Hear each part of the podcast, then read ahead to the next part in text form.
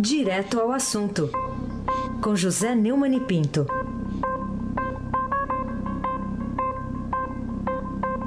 Neumani, bom dia. Bom dia, Raíssen Abac, o craque. Bom dia, buenos dias, Carolina Ercolim, tintim por tintim. Buenos dias. Bom dia, Almirante Nelson e seu pedalinho. Bom dia, Henrique. Diego Henrique de Carvalho. Bom dia, Clã, Bonfim, Emanuel, Alice Isadora. Bom dia, ouvintes da Rádio Eldorado. FM 107,3. Aysen Abac, o craque. Uma pergunta aqui para você. A gente sabe que o, o, personagem que a gente vai tratar aqui tem advogados aí muito bem pagos. Até quando ficará solto o empresário Ike Batista, que o juiz federal Marcelo Bretas da Lava Jato lá no Rio acaba de condenar a 30 anos de prisão por ter pago propinas ao ex-governador Sérgio Cabral. É, o juiz Marcelo Breta, da Sétima Vara Criminal Federal do Rio, condenou o ex-bilionário, no Brasil tem ex-tudo, né? até ex-bilionário, Ike Batista, a 30 anos de prisão por corrupção ativa, ou seja, ele corrompeu, é acusado de ter corrompido, como você lembrou, o ex-governador do Rio, Sérgio Cabral, do MDB, é, e lavagem de dinheiro. É, Bretas também pôs ao Reich uma multa de 53 milhões de reais. Na sentença, ele condenou o próprio Sérgio Cabral, que foi corrompido, né, a 22 anos e 8 meses de reclusão por corrupção passiva, lavagem de dinheiro e evasão de divisas.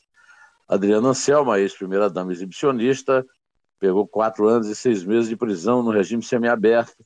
No caso do casal, houve o atenuante de que é, dispôs parte do dinheiro de quem é acusado de ser roubado de volta ao erário.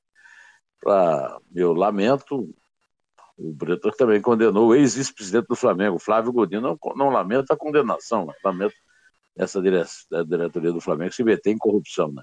Também há 22 anos de prisão. O, o Ike Batista está solto, você lembrou. Está solto e solto ficará. Porque é, ao contrário do que nos países desenvolvidos e nas democracias maduras acontece quando as pessoas condenadas em primeira instância vão para a cadeia e lá respondem às suas, aos seus recursos. Né? No Brasil, é, foi instituído que isso só acontece depois da segunda instância, e isso depois e durante, aliás, uma luta terrível, porque tem muita gente no Supremo que quer passar para a eternidade, para as calendas, esses recursos.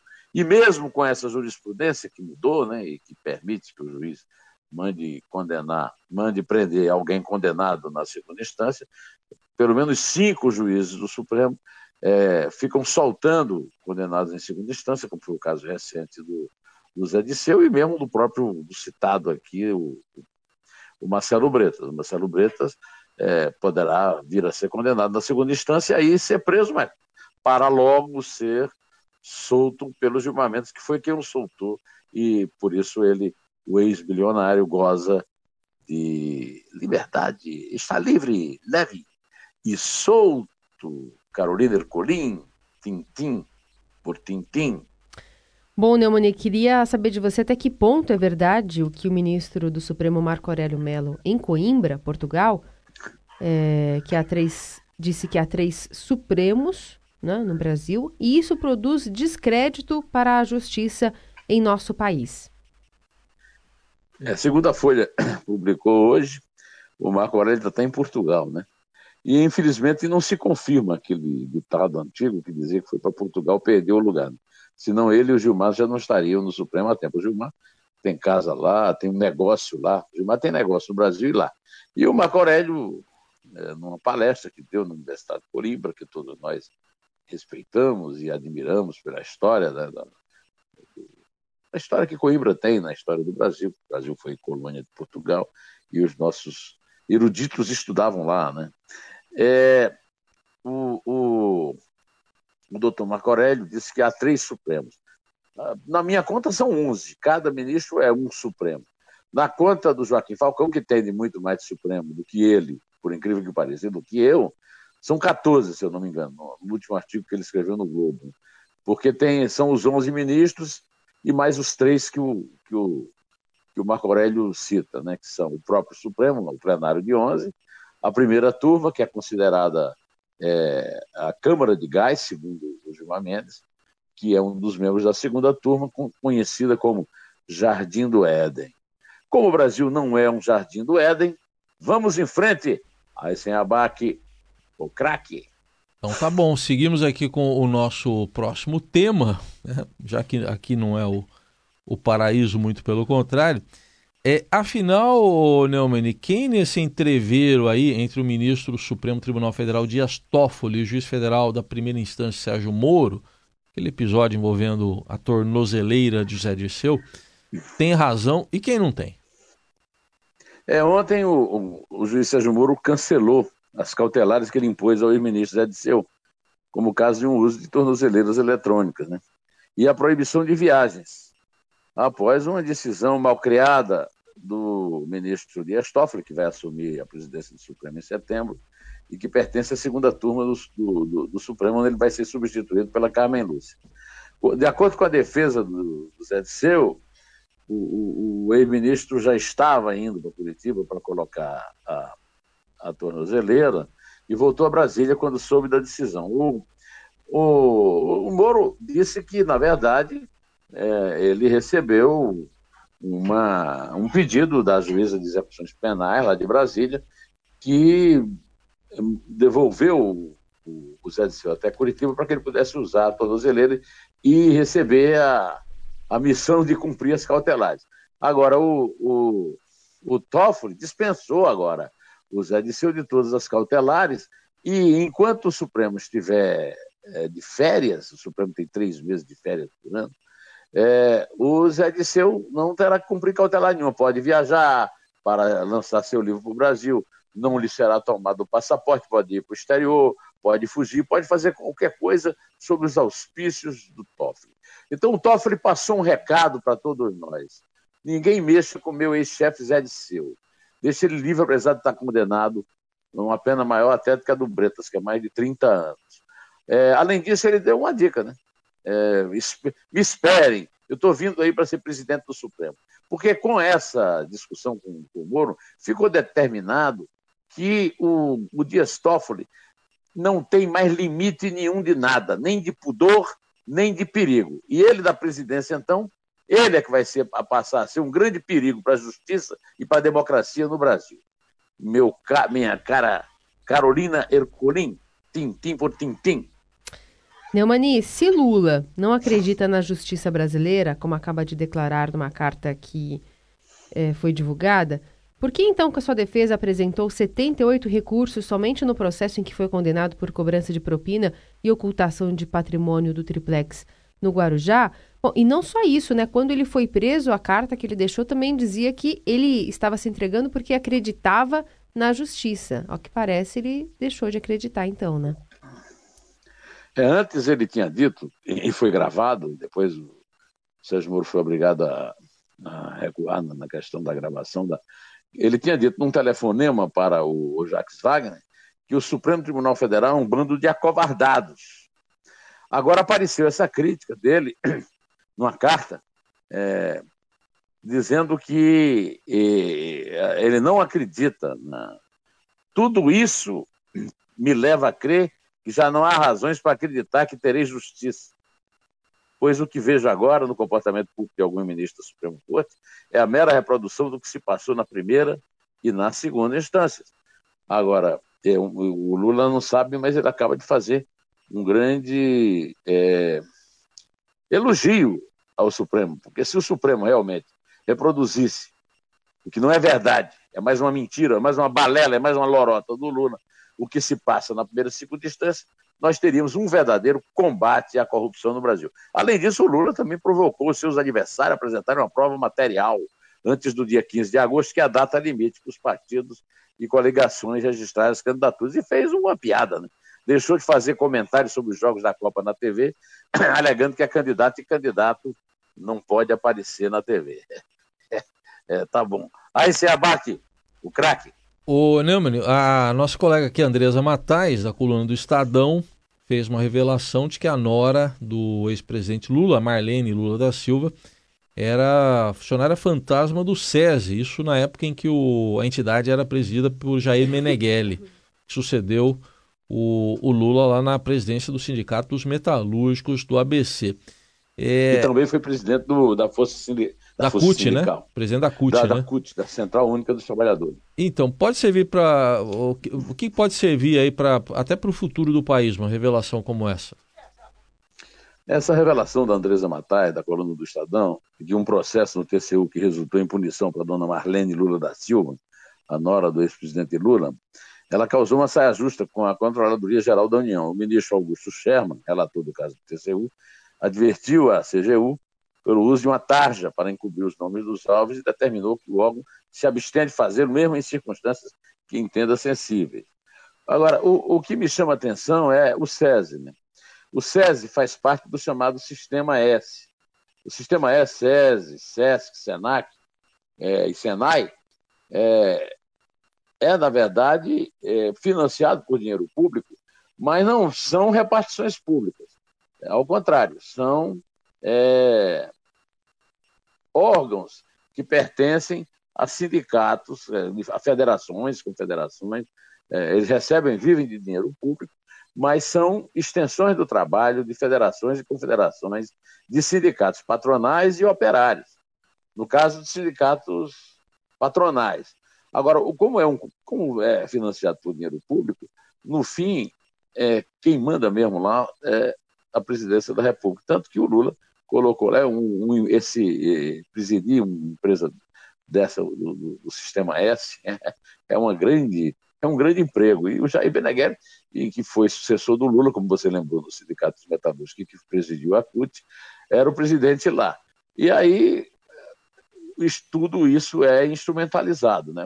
É, não, eu não, não é possível generalizar. Por exemplo, o Danilo dos Santos Miranda, que tem um trabalho maravilhoso no SESC, um trabalho cultural, é o verdadeiro ministro da funciona no Brasil, é, usa esse dinheiro para, um, para o bem. É, esse pessoal que roubou a República, que arrombou a Petrobras, usou o sistema S também para empregar parentes em emprego fantasma. Está provado aí no caso de Marlene Lula da Silva, nora do presidente. Carolina Ercolim, tintim por tintim. Bom, queria saber por que, que o ministro do Supremo, Luiz Roberto Barroso, Neumani, determinou que o ex-diretor de marketing do Banco do Brasil, Henrique Pisolato, lhe entregue a declaração de rendas da mulher, a Andrea Eunice Haas. É, Carolina, esse é um assunto que eu tenho conversado muito, antes mesmo de você vir para cá, com o Heisen, também depois que você veio com você o Pisolato.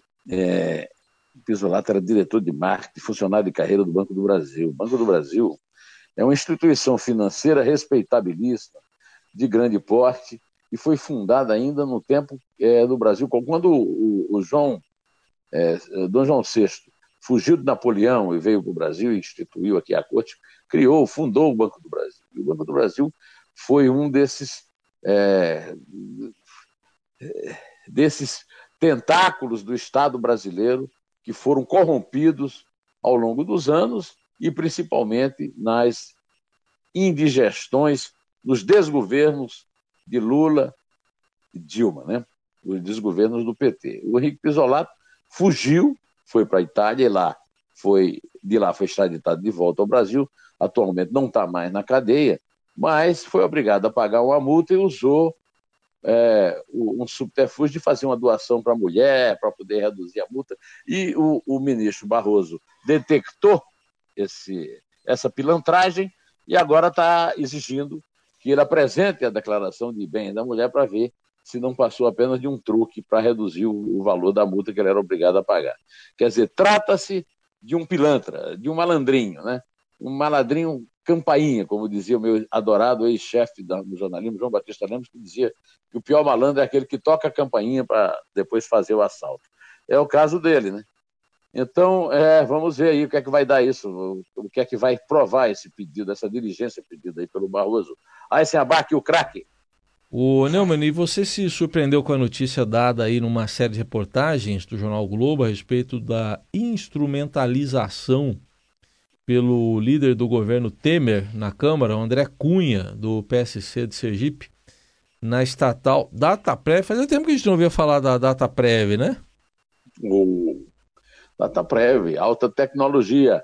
É personagem não nosso aqui, é personagem do nosso Etevaldo Siqueira, na sua excelente coluna Mundo Digital, né?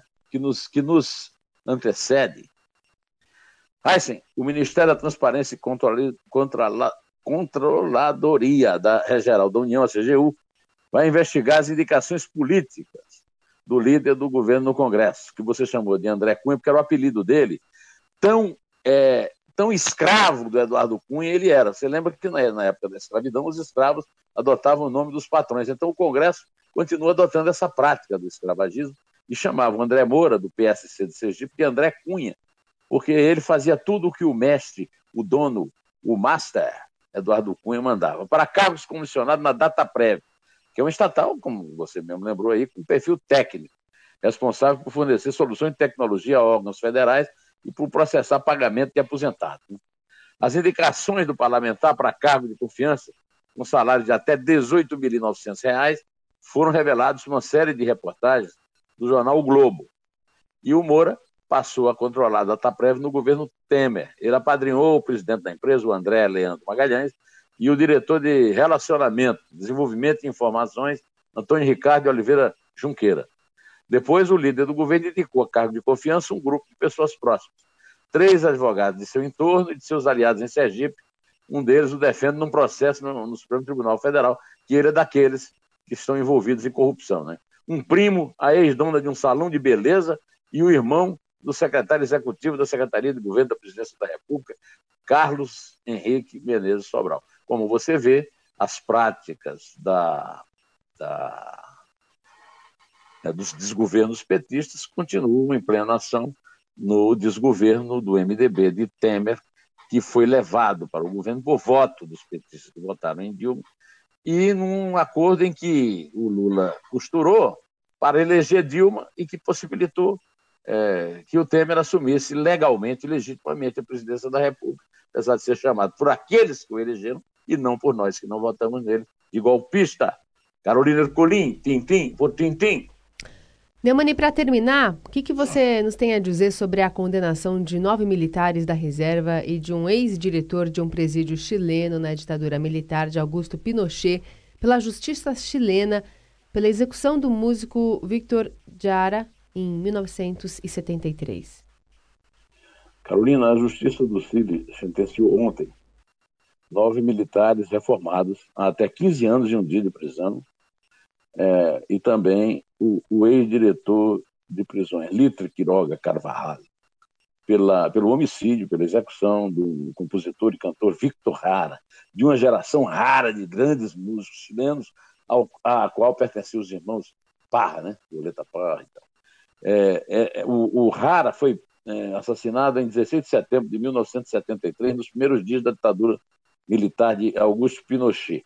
O juiz Miguel Vasquez é, proferiu a primeira condenação para o, histórico, o histórico caso de Rara, após vários, vários anos de investigação com o objetivo de determinar qual foi a participação de integrantes do Exército no assassinato do artista. São, na verdade, 45 anos. É, nessa ocasião, em homenagem à memória dessa geração cubana que foi, dessa geração chilena que foi massacrada pela ditadura militar de Augusto Pinochet, por essa justiça 45 anos depois, depois de uma longa investigação, imagino que foi muito complicado, é sempre difícil punir crimes do Estado. Eu vou pedir que o, o Almirante Nelson nos lembre aqui um dos grandes sucessos dele, o Te Recuerdo, Amanda. Por favor, Almirante Nelson, só na caixa.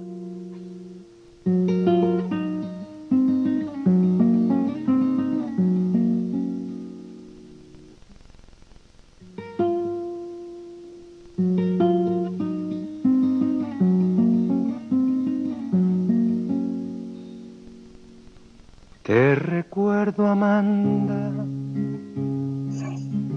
la calle mojada, corriendo a la fábrica donde trabajaba Manuel.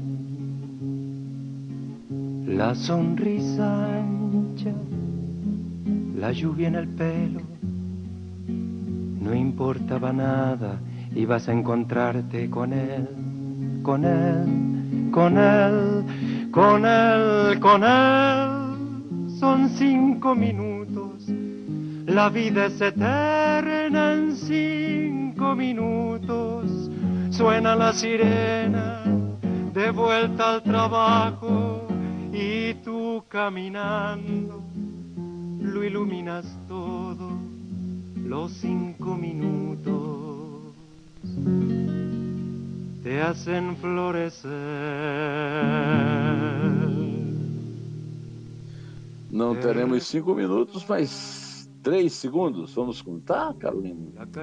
Vamos, mas já fica a sugestão para as pessoas ouvirem aí, procurar na, nos aplicativos de música, no YouTube, essa versão É, eu lindíssima. vou te contar um segredo. Hum. Eu, eu ponho esse nosso comentário diariamente no meu, no meu blog, o blog do Neumann, no portal do Estadão. E eu sempre reproduzo a música que eu uso aqui no fim, que a gente não tem condição de reproduzir por falta de tempo a música inteira, eu sempre reproduzo no blog. Então, quem quiser ouvir, vai lá no, no, no, no blog, eu- lá por volta de duas, três da tarde, eu já terei colocado nosso comentário no blog, e lá estará uma versão completa da música Terra Coelho da Amanda, eh, com o Raro, como todas as outras que eu uso aqui, como por exemplo aquela do Zé Limeira, Beto Brito e Zé Ramalho. Ótima, ótima sugestão. É três. Três gols do Mina na Copa. É dois. É um. Inté, um de guerreiro na Copa. Tampoco Manuel.